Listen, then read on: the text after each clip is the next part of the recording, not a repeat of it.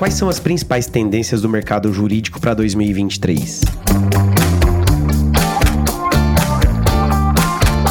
Está acabando e é natural pensarmos no que é tendência para o ano que vem. Foi pensando nesse tema que a agência Javali convidou 18 especialistas do mercado para apontarem as principais tendências em sete macroáreas do direito. O resultado desse trabalho foi o lançamento do guia Tendências do Mercado Jurídico 2023, que a Javali acaba de lançar. E nesse episódio do Juridicast, a gente compartilha o áudio da live que fizemos para apresentar o guia. Nesse webinar realizado pela Javali, tivemos a participação de duas profissionais que ajudaram a construir o guia, a Alexandra Mafra Mafra e a Daniele Serafino. Confira o episódio. Olá, boa noite, seja muito bem-vinda e muito bem-vinda a essa live da Agência Javali. O ano de 2022 está acabando, né? E o que esperar para o mercado jurídico em 2023? Foi pensando nessa pergunta que a gente aqui da Javali convidou grandes especialistas do mercado jurídico para pensar e discutir as principais tendências do mercado para 2023. E o resultado desse trabalho é o Guia de Tendências do Mercado Jurídico 2023, que a gente vai lançar hoje nessa live. E o guia ele conta com 15 tendências apontadas por 18 profissionais em sete macro áreas, que foram marketing, gestão, business development, chamado BD também, né? Recursos humanos, departamentos jurídicos, inovação e ESG. E antes da gente seguir para nossa live, eu não poderia deixar de agradecer a todos esses 18 profissionais que se dedicaram ao longo do último mês para pensar, discutir, escrever e compartilhar no fim das contas, né, os principais insights e tendências para o ano seguinte. Então, meu muito obrigado a todos os participantes, né, que contribuíram para esse guia. Eu também não poderia deixar de agradecer imensamente a equipe da Javali, que fez um trabalho muito duro e primoroso para fazer com que esse projeto acontecesse, né? Com especial destaque aqui na, na equipe da Javali para Thais Bueno e a Júlia Leal, né? Meu muito obrigado a toda a equipe. E para a gente ir caminhando para nossa live, né? Hoje a gente vai contar aqui com a participação de duas desses especialistas que contribuíram para o guia, né? É com grande prazer que eu recebo a Alexandra Mafra, que é diretora de desenvolvimento de clientes no Peixoto e Cury Advogados, e também a gente vai ter aqui a, a Daniele Serafino, que é sócia no Opsi Bloom, Bruno Ivan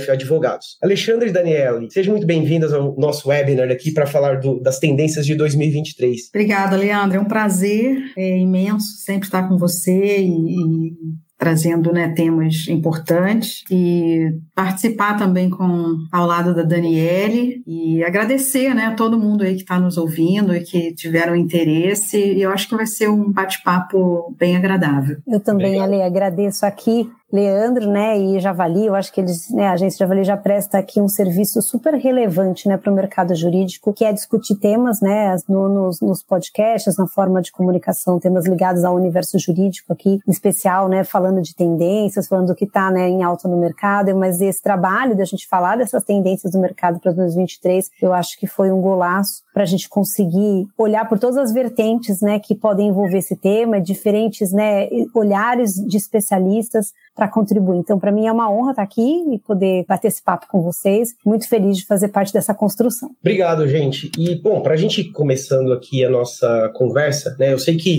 foram 15 tendências, né, e a gente vai discutir algumas aqui de uma maneira mais ampla. E aí eu já tenho uma pergunta aqui para Daniele, que é a seguinte: o mercado jurídico ele vem passando por profundas transformações nos últimos anos, né, inclusive com uma maior adoção de tecnologia, né, que por um lado é muito bacana. Mas a pergunta que eu faço é a seguinte: Dani, toda essa evolução pautada na tecnologia é suficiente para a inovação? Boa pergunta.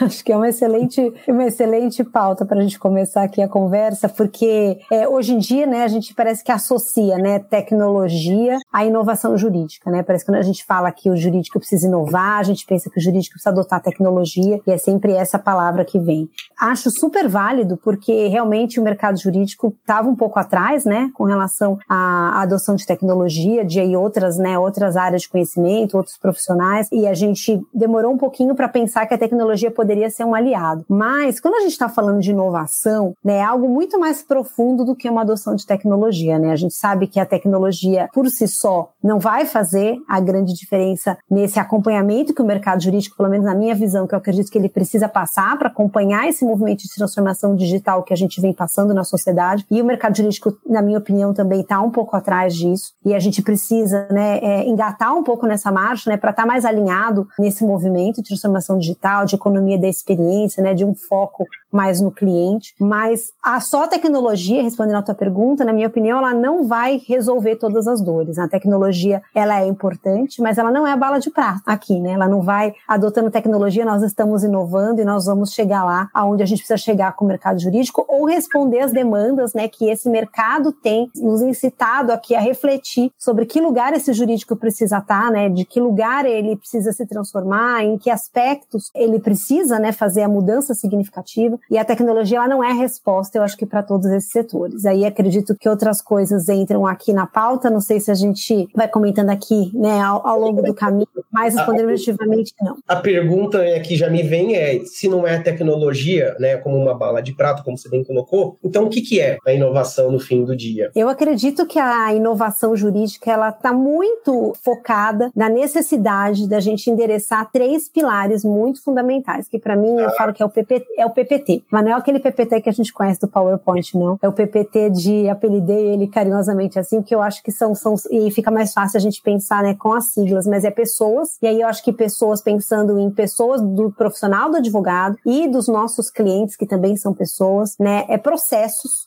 e aí processos envolve um olhar amplo sobre a forma com que a gente faz as coisas, né? De que forma a gente faz, de que maneira ela é eficiente, ela não é eficiente, ela está focada, né, no que realmente importa. Qual é o processo que a gente utiliza para fazer tudo isso, né? E aí fugindo totalmente do que a gente como advogado entende de processo, processo judicial, estamos falando de processos, de metodologia, né, de maneira de fazer as coisas de uma forma diferente. E a tecnologia, né? Então o T de tecnologia ele vem, né, também para auxiliar nessa jornada, mas eu entendo que é a junção dessas essas três coisas: processos, pessoas e tecnologia. Se a gente não tiver um olhar mais amplo para esses três aspectos e né, no que corresponde cada um deles, eu acho que a gente não vai fazer a efetiva inovação jurídica que é necessária para que a gente esteja nesse patamar, como eu comentei antes, né, de alcançar como profissão essa transformação digital, acompanhar essa sociedade nessa transformação digital que a gente está passando. Perfeito. E um ponto que a gente observou no guia de tendências é que os diferentes autores apontaram para alguns caminhos em comum. E um desses caminhos caminhos é, com relação ao foco maior no cliente, né? Ou seja, os escritórios precisam cada vez mais estar focados em seus clientes, de uma maneira genuína, né? Não, não só no discurso. E aí, a pergunta que eu faço a vocês duas é: vocês acreditam que os clientes jurídicos, de modo geral, evidentemente, estão satisfeitos com as entregas dos serviços jurídicos? Olha só, Leandro, essa pergunta, hein? Caramba, perguntinha de um milhão de dólares aí, né? Então, assim, eu fiquei refletindo, né? Quando eu li a pergunta, eu falei, cara, não dá pra gente ser leviano, né? E falar alguma coisa que não seja condizente com a realidade. Aí eu fui procurar alguns dados. Aí eu é uma coisa muito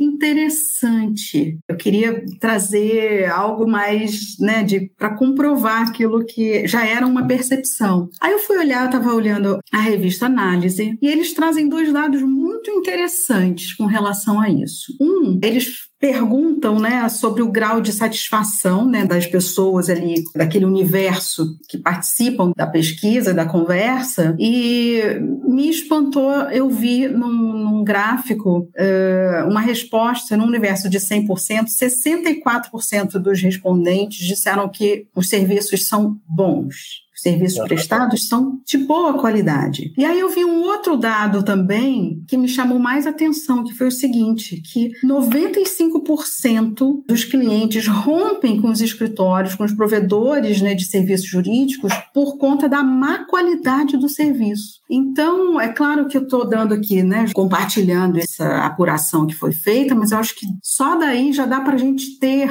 um termômetro, né, de que tem muita coisa ainda para ser feita, porque de um lado tem a visão dos escritórios, dos profissionais prestando os serviços e muitas vezes tendo né, uma percepção que nem sempre é condizente com a realidade, né, na perspectiva, na percepção do cliente que está recebendo. Então, eu acho que, de uma certa forma, existe, claro, tem excelentes serviços sendo prestados, mas tem um caminho muito grande ainda a ser trilhado, tá? Esse gap ele tem que ser preenchido através da voz do cliente. A gente tem que escutar os clientes, porque está tendo uma desconexão entre a percepção do prestador de serviço daquele que é o receptor do serviço. Foi essa minha reflexão. Ale, eu vou pegar um gancho aqui no final da, da, tua fala. Recentemente eu li um caso super interessante, um caso que aconteceu nos Estados Unidos, que era lá eles têm muito costume do review, né? Então, assim, dessa avaliação, né, do, dos serviços, dos produtos. E aí os escritórios, eles eram avaliados, até porque eles estão prestando serviço naquelas plataformas, tipo marketplaces, né, que aproximam clientes e advogados. Então, naquelas plataformas, e aí um cliente deu um review do advogado, né, e falando que não tinha gostado do serviço, reclamando, prestando serviços, e o resultado final foi que esse advogado ficou muito incomodado com aquele feedback e ele entrou com uma ação contra o cliente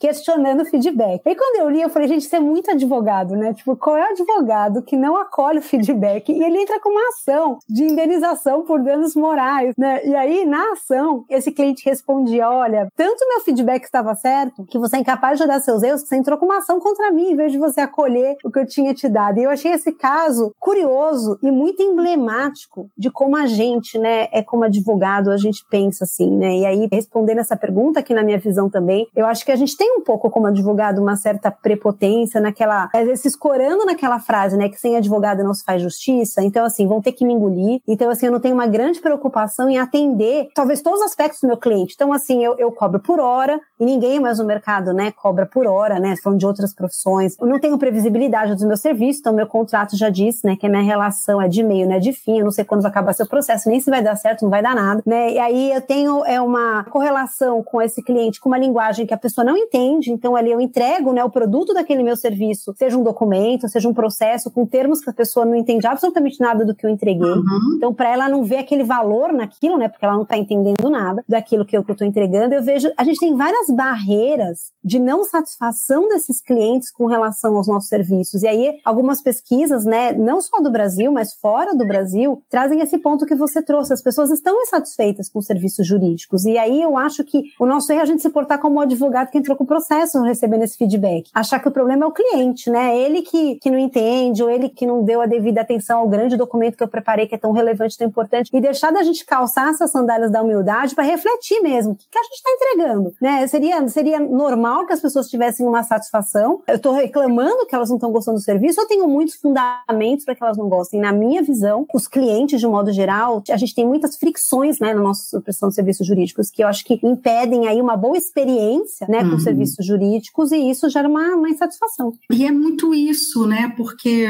fala-se muito em escritórios client-centric. Não, é attorney-centric, é advogado-centric, né? Mas isso já vem de toda uma estrutura e tem que ser mudado. Então, é claro que sem advogado não há justiça, mas sem o processo do seu cliente também não vai ter justiça, entendeu? Então, você tem que olhar os Sim. dois lados, né? É meio por aí. E a pergunta é justamente essa: como mudar esse paradigma, né? Uma vez que o serviço jurídico muitas vezes está centrado no, no, no próprio advogado, no escritório, na lei, né? Às vezes ele não quer saber de lei, resolver o problema dele. Então, como mudar esse paradigma pensando justamente num movimento de tendência de evolução do mercado? Eu acho que o caminho, né, parece trivial e que todo mundo fala, mas ele é a jornada mais difícil, né? A gente realmente abrir os ouvidos e estar tá disponível para ouvir acolher, né, o feedback e repensar de novo os nossos processos, né, e aí as nossas e a nossa atuação como pessoas, né. Então, normalmente aquela máxima, né, o cliente sempre tem razão. Eu acho que é a gente ouvir, né, essas razões do cliente para insatisfação e muitas delas eu acho que já são a resposta, nos levam para esses novos caminhos que a gente tem que seguir. Então, por exemplo, eu lembro de um, né, de, de um, de um caso, é, a gente e, e, e é lógico, cada cliente tem um perfil e cada atividade tem também um perfil de entrega, mas eu lembro assim, de um caso caso, a gente é, atua no escritório, tem uma área de startups. E esses clientes de startups, você manda um Word para ele, entrega do seu trabalho em Word para ele, é quase uma ofensa, é quase um, né, um, uma ferramenta que ele não usa. Então você precisa entregar no PPT a sua opinião legal, precisa ser muito objetivo, precisa ser muito pontual, quase em bullet points. E aí, né, e o advogado pensa, não, mas tem todo um estudo, tem todo um fundamento, cadê a segurança jurídica, tem toda uma, uma discussão por trás, mas assim, o que adianta eu entregar um Word com todo o embasamento, cheio de segurança jurídica, o cliente não lê, ou ele não tem percepção de valor naquilo, ou entregar o PPT cheio dessas informações e para ele também aquilo não tem valor. Não valeria mais eu entregar da maneira que ele espera receber, ouvindo o cliente, aquele perfil de cliente. E lógico, né, a apresentação, eu vou dar a segurança jurídica que, olha, eu estudei o seu caso, tem fundamento. É ouvir mais, mas ouvir de uma forma genuína, né? É uma escuta ativa, né? A gente precisa ter uma escuta ativa.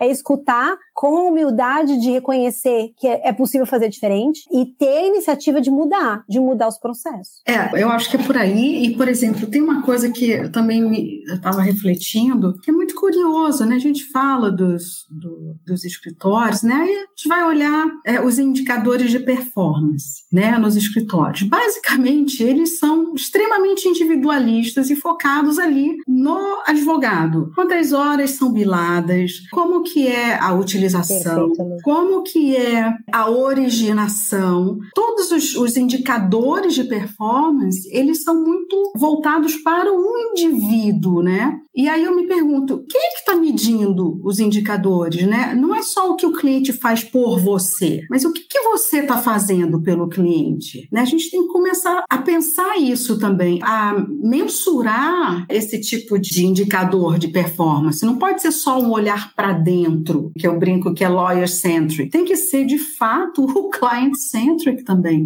Então, assim, tem é, mudanças estruturais e mudança mesmo na forma de pensar, e obviamente isso tem lá né, as suas origens, porque a gente também passa por um ensino na faculdade de direito que não dá nenhuma indicação para os advogados que eles vão ter que pensar com mindset Exatamente. de empreendedores que são, tá? Que são donos do business e que uma coisa é a prática do direito direito e outra coisa é a entrega do serviço jurídico, que é um negócio. Então, assim, eu, eu deixo essa provocação aqui também.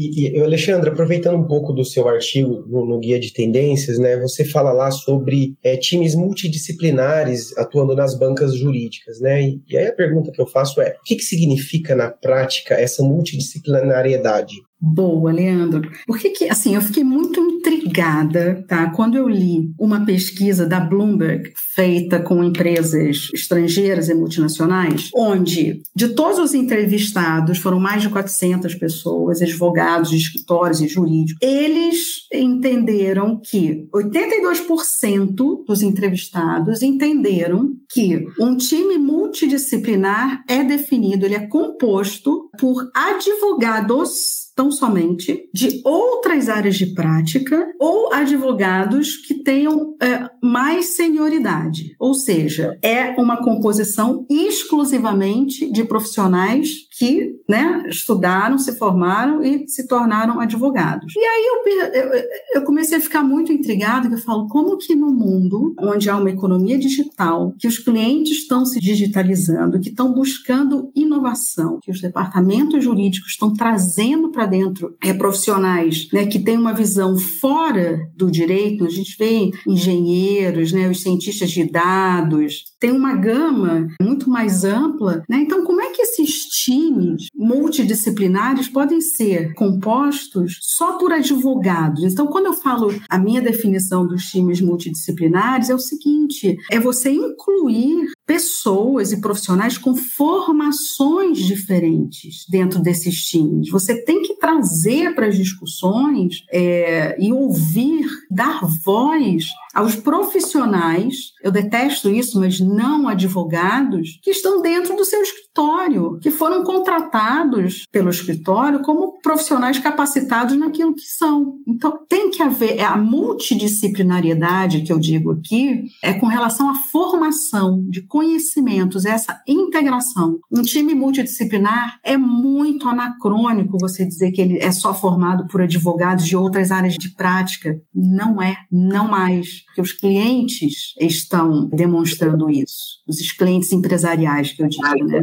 Eu acho, Ale, que esse é o gancho assim, que você deu, que eu acho que é perfeito. Por que, que a gente percebe né, um grau é, de desenvolvimento na inovação jurídica diferente em escritório e em departamento jurídico? Né? Às vezes a gente vê até mais na pauta, né, às vezes, mesmo do ensino né, sobre inovação jurídica, a gente vê grandes cases de departamentos jurídicos e departamentos jurídicos tendo esse protagonismo nesse movimento de inovação jurídica, né, fazendo aí grandes, grandes transformações. Eu gosto de pensar nesse ponto, né, por que, que eles parecem mais avançados que os escritórios? eu acho que eles têm algo muito relevante na composição do trabalho deles, que é justamente esse ponto que você trouxe. É eles estarem num ambiente multidisciplinar. Que eles estão ali envolvidos num contexto empresarial ligados a outras áreas, áreas de compras, áreas de RH, áreas de experiência do cliente, né, a área de, de atendimento ao consumidor, ao financeiro, ao controle. Eles estão inseridos numa empresa que o seu produto não é o produto jurídico, né? Eles estão ali como um apoio, uma área de apoio, né, relevante para o negócio, mas inseridos num contexto de negócio. E esses outros olhares de negócio, essas outras formas de medir KPI, de medir performance, né, de, de olhar, trazem para eles insights, insumos e padrão de comportamento que já é mais o padrão de mercado, é o padrão, né, comparativo a outras empresas, né, não a, ao universo jurídico ou a outras empresas jurídicas. Então eles têm uma facilidade por estarem num ambiente multidisciplinar de inovar mais rápido, o que leva a gente a refletir que se a gente no escritório, né, falando aqui nós duas no nosso pedaço aqui de escritório, se a gente, eu falo, beber sempre das mesmas fontes, a gente só bebe das fontes dos advogados, né, o nosso universo se restringe aos advogados, como é que a gente vai pensar fora dessa caixa, né? Como é que a gente vai ter insights diferentes, olhares diferentes sobre as mesmas coisas? Então a gente precisa trazer para dentro do escritório um pouco dessa visão empresarial que os departamentos jurídicos vivem na realidade deles, que são outros profissionais que agregam olhares de direções, né, e posicionamentos, procedimentos, processos diferentes. E acho que só quando a gente realmente tiver times multidisciplinares é que a gente vai fazer uma transformação mais efetiva, talvez mais alinhada com o padrão de negócio, mais e que talvez é mais é esperada para esses nossos clientes que são departamentos jurídicos, ou até para esse padrão realmente mais de negócio, né, de empresarial saindo um pouco de profissão e indo mais para um mercado jurídico alinhado com outros padrões que às vezes envolvem, né, olhares por outras disciplinas que não só a técnica jurídica, como você comentou também. Exato, e assim, até mesmo, né, dentro dos, dos departamentos jurídicos, né, a gente vê esse movimento crescente do legal operations e tudo, isso foi um movimento que o próprio jurídico, ele sofreu e sofre pressões ali dentro, porque ele sentiu, assim, ele teve que começar a se mexer também para virar um, um, centro de, de soluções, e, e não apenas aquele, né, que diz não para tudo, como geralmente os jurídicos internos são vistos. Não, vocês são parceiros de negócios, então nos ajuda. Então, hoje em dia eu tenho vários conhecidos profissionais que eu admiro de grandes empresas que estão dentro do departamento jurídico levando essa inovação, né? Vamos ser parceiros de negócios, né? É, do, dos nossos clientes internos e, sobretudo, dos, dos externos. Então, isso é um movimento que vem a longo prazo. Nos escritórios vai chegar é, de uma forma, acho que não muito amorosa, mas mais dolorosa, mas vai vai chegar. Gente, uma coisa que eu estou pensando aqui é como também tornar um escritório de advocacia atrativo para esses profissionais, porque a Dani traz um ponto que é bem curioso. É, num departamento jurídico né, de uma empresa, o core business dessa empresa, evidentemente, não é a entrega jurídica. Então, queira ou não, é, isso pode ser atrativo para outros profissionais. Agora, num mercado em que, basicamente, né, a gente tem a, a maioria dos profissionais sendo advogados, um mercado mais fechado, como eu vou atrair bons profissionais de outras áreas nesse contexto? Olha, acho que você tocou num ponto bem relevante, Leandro. Assim, né? Na nossa prática lá no escritório, a gente acho que faz algum tempo recente, não esse ano, mas não tanto tempo assim, que a gente realmente se abriu esses times multidisciplinares e incorporamos profissionais aí de outras áreas na nossa operação. Né? Então a gente fala de analista de dados, de programadores, de legal business partner, né? Que é pessoas ligadas mais aos aspectos financeiros de eficiência de performance, que traz é, é product managers também, né? Então, para gerenciar projetos projetos, né? Quando a gente pensa aí né, no, no, cliente designers, são outros profissionais. E eu vou dizer que, especialmente assim, as minhas áreas do escritório são as áreas ligadas à inovação, e eu vou dizer que os meus maiores desafios são exatamente isso que você comentou. Como atrair esses talentos, principalmente os profissionais da área de tecnologia, né? Falando de programadores, analistas de dados, eles estão aí extremamente concorridos em todos os mercados, com Sim. oportunidades no mundo inteiro. E por que, que eles vão vir trabalhar, né, no escritório, né, o que é atrativo? E aí, já volto aqui para responder, mas eu acho que a gente tem esse desafio de retenção retenção de talentos mesmo, né, para o universo jurídico. As pesquisas recentes mostram que a profissão jurídica, ela já não tem sido, né, antes a gente tinha, né, como as principais profissões, né, que as pessoas eh, gostariam de exercer, e agora já faz alguns anos que essa tendência ela tem diminuído ano após ano. Então as novas gerações já não veem com o mesmo atrativo a profissão jurídica em si. E a gente atrair pessoas do mercado para um mercado jurídico que é muito tradicional, né, que tem a sua linguagem muito própria, que tem a sua maneira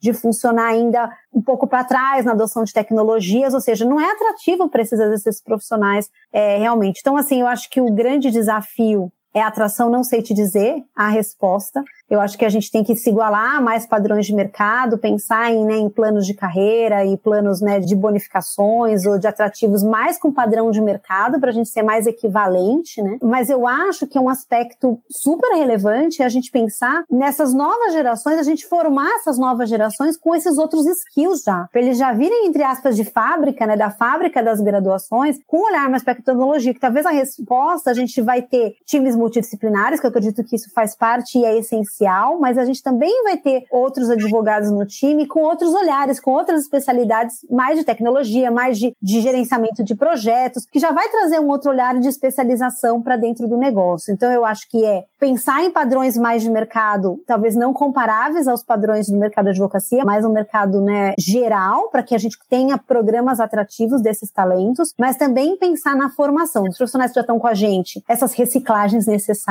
e a gente também, de uma certa forma, né, colocar para as graduações a necessidade do mercado de já trazer profissionais com outros olhares aqui para o nosso ambiente. E indo para uma perspectiva prática, em que áreas vocês acreditam que outros profissionais, além dos advogados, eles podem atuar dentro de um escritório? Além das áreas de suporte comuns, né, como RH, financeiro, marketing, que isso já, já existe né, nos escritórios. Assim, Leandro, a minha sensação é de que né, quando a gente realmente implementa implementa uma, uma estratégia né, client-centric mesmo, né, primeiro a gente tem que entender o que, que esses clientes estão querendo. Então, eles querem agilidade, eles querem eficiência, eles querem tomada de decisão com base em dados, eles querem ter uma proximidade maior com o provedor de serviço. Então, eu vejo uma gama de profissionais e eu digo assim, muitas vezes, e com base na minha experiência, esses profissionais que estão no marketing, na área de negócios, em tecnologia, eles têm informações que já podem, eles podem ser convidados para sentar à mesa. É claro que eles eles não vão resolver um problema jurídico. Mas, assim, os clientes hoje, eles não querem só a solução de um problema de cunho jurídico, eles querem a solução do problema do business. Como é que você, meu advogado externo, vai me ajudar na perenidade do meu negócio? E muitas vezes as pessoas que estão nessas posições, tá, até já mais é, estruturadas, não estou falando nem aqui de, de, dos cientistas de dados, dos engenheiros, da engenharia jurídica, não, pessoas que dentro de casa estão nessas áreas, mas já têm essas, essas formações e podem sim colaborar, porque eu tenho certeza, e eu brincava muito no outro escritório, trabalhava com a minha equipe, com a equipe uh, que administra o escritório, que assim, os gestores sabem muito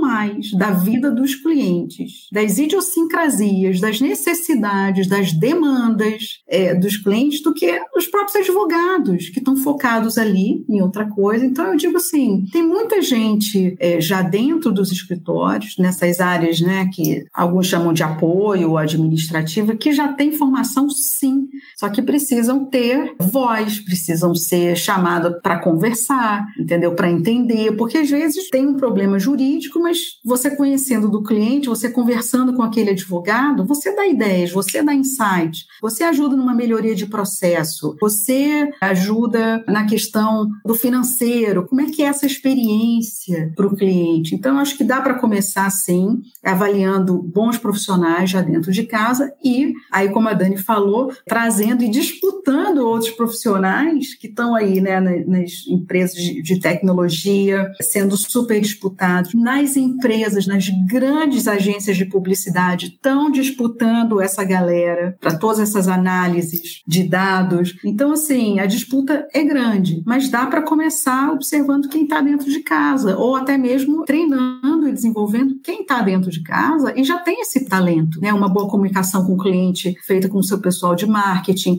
toda uma estratégia de captação, de go-to-market feito por um profissional de BD com análise de dados informações informações riquíssimas que já estão dentro do escritório, as pessoas não estão nem olhando para aquilo, entendeu? Então, esses profissionais é, de apoio da administração, eles têm esse olhar, só que eles têm que ter voz, eles têm que ser respeitados e enxergados como profissionais que são, entendeu? E aí eu acho que gera uma, uma harmonia aí bacana, uma troca legal, né? E buscando é, é, é pessoas também com outros talentos que possam desenvolver também essa galera que já tem aí dentro de casa um, uma habilidade, sabe? A minha percepção. Bacana. E, gente, uma tendência que apareceu bastante também no, no guia é justamente a questão do legal operations, que vocês já mencionaram brevemente aqui. E aí, a questão que eu faço a vocês é a seguinte: o quanto que o mercado jurídico tem que avançar nesse tema em 2023? Ale, eu acho que muito. Eu entendo muito assim que o Legal Operations ele tem muitos conceitos, né? Mas um dos conceitos que eu gosto muito, ou pelo menos é um que a gente foca às vezes né, no, no, no escritório, existem muitas tarefas, né, que às vezes os advogados fazem. E se a gente for olhar, né, espremer no fim do dia aquele conteúdo que é exatamente estritamente jurídico, que depende do know-how específico daquele advogado, às vezes é uma parte parte né, das tarefas do dia daquele advogado. E o restante do dia ele fez diversas outras tarefas, diversas outras atividades que necessariamente não é a sua produção intelectual né, da sua área de conhecimento. Eu acho que uma das vertentes do Legal Operation que eu acho muito relevante é a gente olhar para esses processos né, das atividades dos advogados, mapear essas, essas atividades todas, identificar pontos comuns. Às vezes a gente tem áreas diferentes no escritório, mas as atividades são as mesmas, e só muda porque está numa área ou tem tá outra área. E a gente desafogar esses advogados dessas atividades todas que são mais operacionais, que necessariamente não é ali a produção intelectual, né, jurídica. E, e, e, colocar todas essas tarefas, né, numa esteira de legal operations, né, com um olhar sobre eficiência,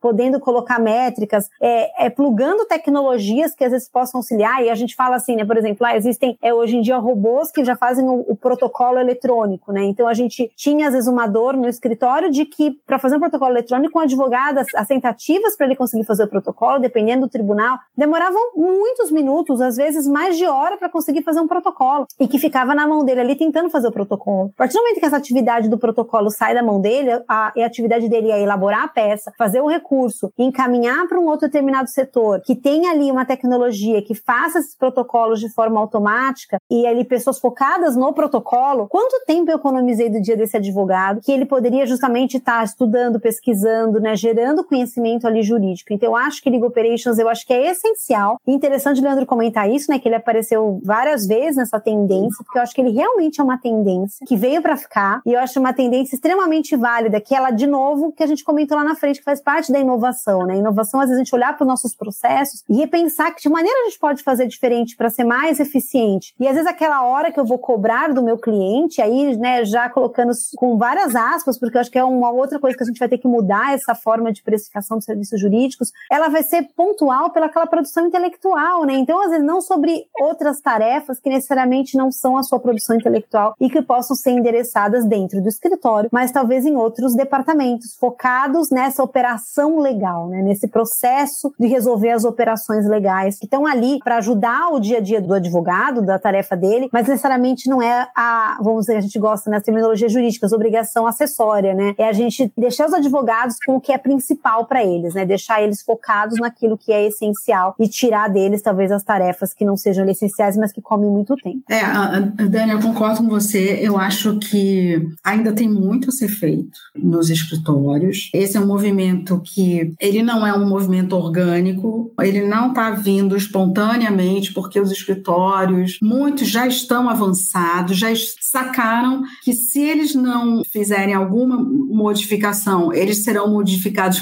pelos clientes, simples assim, como tem casos acontecendo no mercado, né, de clientes realmente rompendo com ótimos, grandes escritórios que não conseguem entregar, né, porque quando a gente fala de legal ops, eu estou falando que da eficiência, né? São, são os departamentos jurídicos olhando para a eficiência. E aí eles olham para os seus provedores de serviços jurídicos, né, e medem quão eficientes eles são. Então, eu acho assim que já. Cada um... vez mais, né, Ale, tem esse movimento dessa medição. Tudo, tudo é medido, porque os jurídicos estão sendo extremamente medidos e avaliados. A avaliação de performance desse jurídico está atrelada a questões ligadas ao quanto de economia eles estão gerando para a empresa. É o bônus de outros executivos dessa empresa, não só o executivo jurídico, né?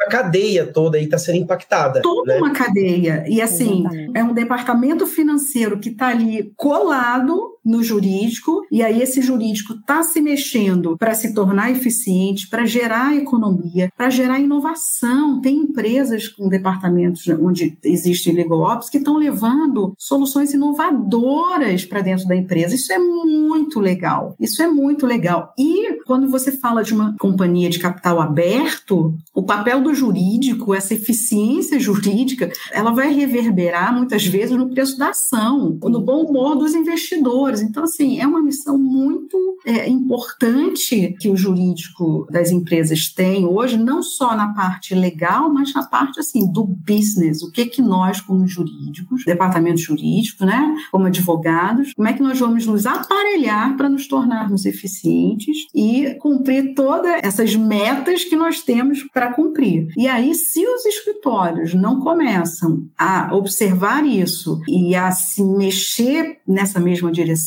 no meu entendimento, o que, que vai acontecer? A comunicação vai ficar cheia, já é com muito ruído, mas vai ficar com muito mais ruídos, porque o cliente vai ter uma expectativa e os escritórios nem sempre vão conseguir atender aquelas expectativas. Então tem um caminho árduo, longo, não é fácil, a gente que trabalha em história de advocacia sabe que existem questões e barreiras a serem ultrapassadas, e uma delas é de trabalhos em silos, né? vários escritórios dentro de um único escritório. Então a gente tem que parar com isso e olhar para o escritório como um todo, não pode ser só uma coletânea de advogados ali achando que todo o conhecimento está é, com eles. O conhecimento jurídico, ótimo, mas de melhoria de processos, de eficiência, de geração de economia. Isso está com a galera também que dá apoio e administra, né? É a área administrativa, não é à toa. Que aí libera, Dani, indo para o seu ponto, os advogados para focarem no que eles sabem fazer de melhor, que é pensar, né, dar soluções inovadoras, todo o trabalho é, é intelectualizado. Então, isso os ajuda também, tira um pouco dessa pressão, que não é pouca em cima dos advogados, com as exigências e as demandas dos clientes, que não são poucas, né? Então, é, esse é um assunto que rende, viu? É, e eu acho, Cília, se me permite a gente falar mais um pouquinho desse claro. assunto, eu acho que você pergunta, né, se é uma tendência, eu acho que é uma super tendência quando a gente percebe que tendências, elas estão conectadas, às vezes, com vários pontos, né? Elas não estão ali Sim. isoladas, né, numa, numa ilha específica, né? Então, eu acho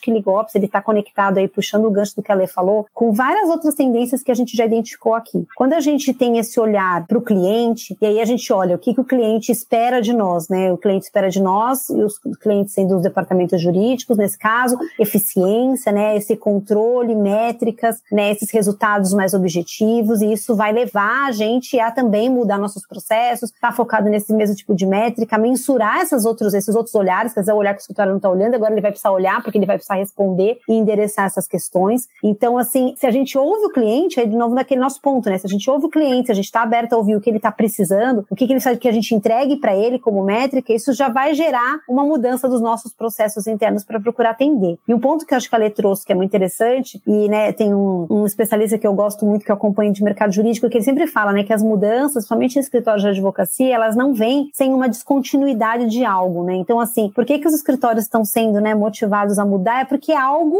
não está funcionando, algo está descontinuado, né? Então, essa ou é lucratividade, ou é eficiência, ou essa perspectiva né, do mercado, ou não tem a mesma quantidade de clientes que ele gostaria, ou não atende quem ele gostaria de atender. Tem alguma coisa ali acontecendo que faz ele parar, olhar e falar: hum, tem alguma coisa aqui que está mudando e eu preciso refletir para mudar. Então, seja quais forem as razões, eu acho que se houver essa humildade de olhar que algo precisa mudar e de ouvir esse cliente para entender o que ele precisa, a gente conecta todas essas outras tendências aqui, né? Ser centrada no cliente, estar tá aberto a inovações e, e, a feedbacks, pensar em mudanças de processos e entender que esse mercado está precisando de outros tipos de entrega e isso passa por outros tipos de métrica. E só fechando aqui, eu estava lembrando de uma pesquisa que eu li há pouco tempo, que era muito interessante, que falava assim, perguntaram para os escritórios de advocacia o que, que eles achavam que os seus clientes esperavam deles. E perguntaram para os departamentos jurídicos o que eles esperavam do escritório de advocacia. E os cinco primeiros pontos, os cinco eram totalmente divergentes. O que o escritório achava que os clientes esperavam dele, não acertou nenhum dos pontos, dos cinco pontos que o departamento jurídico disse que esperava do escritório. Então a gente vê nos resultados esse descompasso do que está sendo exigido, do que acha que está sendo exigido, dessa entrega, dessa espera. Ou seja, é o que a Lei falou. A gente precisa estar tá, né, mais conectado para conseguir entender onde a gente precisa, né? Que, que botão a gente precisa mexer aqui para satisfazer melhor ali, gerar uma melhor experiência. Exato. E assim, eu vejo isso,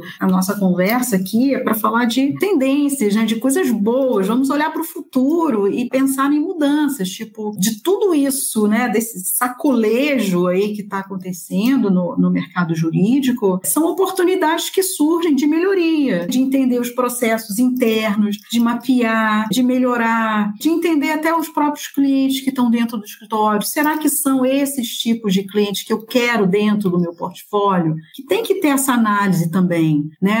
Sair desse desarvoro que tem que sair captando todo mundo. Calma! Qual é a sinergia que tem com que tipo de clientes eu quero trabalhar também? Isso facilita esse exercício, né? De mudar para melhor, para poder atender também, né? Saber onde eu quero atuar. Então, assim, eu vejo isso como críticas, né? O que nós estamos falando aqui, a gente está trazendo pontos de melhoria, né? Porque muita coisa bacana já existe. Mas eu acho que é um, é um movimento, isso não é uma questão nossa aqui, Brasil, não, é mundo, né? É o mundo jurídico repensando a sua forma de existir e repensando a sua forma de preparar os advogados do futuro, porque aí, para mim, é o X da questão. Gente, nossa webinar está caminhando para o final e para a gente ir fechando, qual é a visão de vocês para o mercado jurídico em 2023? Né? Eu sei que a gente está aqui há quase uma hora debatendo esse assunto, né? E o guia que a gente lança aqui certamente amplia essa discussão em profundidade com mais outros colegas aqui especialistas, mas acho que a gente puder ir fechando, qual é a visão de vocês para 2023? Só para eu pegar esse gancho do que eu falei, eu acho o seguinte, que eu vejo uma necessidade, eu já vejo uma movimentação grande na parte das instituições de ensino, tá? Já se mexendo no sentido de formar realmente advogados é, com um olhar multidisciplinar. Tenho conversado com algumas pessoas e fico muito feliz em, em ver esse tipo de movimentação na área acadêmica, porque também não é fácil mudar, né? Mas eu acho que eu sinto essa tendência na mudança, ainda que paulatinamente, na formação, no olhar multidisciplinar dos advogados, né? Como tecnologia tem que estar embutida, negócios tem que estar embutido, a gestão, a administração do business, formar advogados empreendedores, né, que saibam gerir equipes, que saibam se comunicar, né, que, que, que, tenham as soft skills. Então, eu acredito demais nisso. Eu acho que essa é, é uma movimentação e cada vez mais, Leandro, vivemos num mundo inundado de informações, né, e eu acho que é pela análise mesmo de dados, das informações disponíveis, que a gente vai conseguir uma, uma advocacia preventiva preditiva e prescritiva, porque muitas vezes é isso que os nossos clientes querem, sabe? Que a gente consiga, com base em informações disponíveis, chegar para eles e dizer: olha, eu acho que a gente pode ir por esse caminho, mas não no achismo, não é só porque a letra da lei está falando aquilo, mas é porque a gente já levantou um monte de análise, né? De, utilizamos a jurimetria e a gente está vendo o que está acontecendo, quais são as tendências, quais são as teses. Então, eu acho que são, na minha visão, visão, a mudança na formação e no preparo desses profissionais para entrarem no mercado, e obviamente isso vai reverberar nos escritórios de advocacia, que também precisam estar alinhados, e essa questão das análises, para a gente realmente ajudar esses clientes é, na perenidade dos seus negócios, porque no final do dia é isso que a gente quer, né? O cliente sendo bem sucedido, nós, nossos escritórios, serão muito bem sucedidos. Então, certeza. São meus dois centros aí que eu tenho para comunicar. Eu concordo com tudo que ela falou. Estou aqui tentando só acrescentar. Para 2023, acho que grandes tendências, e aí eu acho que para escritórios e departamentos jurídicos, né, para o nosso ecossistema aqui geral, eu acho que é esses ouvidos abertos para essa cocriação em conjunto, né? Que precisamos um dos outros e precisamos conversar mais e talvez estarmos mais alinhados quanto às necessidades, né? Então, eu acho que tem essa que a gente denomina tudo isso, né? Desse client centered, a gente está focado, né? Realmente no cliente. Acho que uma tendência é cada vez mais os advogados estarem um pouco mais familiarizados com tecnologia, né? No jurídico, eu acho que esse caminhar para a adoção de tecnologias vai continuar. As pesquisas mostram que a tecnologia, apesar da maioria dos advogados indicar indicarem como a macro tendência, né? Qual é a macro tendência da inovação jurídica? Todo mundo fala que é tecnologia, mas aí quando a pergunta 2 fala, você se sente preparado para incorporar tecnologia, né, no seu departamento, no seu escritório? E o índice é baixíssimo. Então a gente Olha tem só. um descompasso ali, né? Tem uma, uma pesquisa até recente da Clio, ela mostra assim, 20%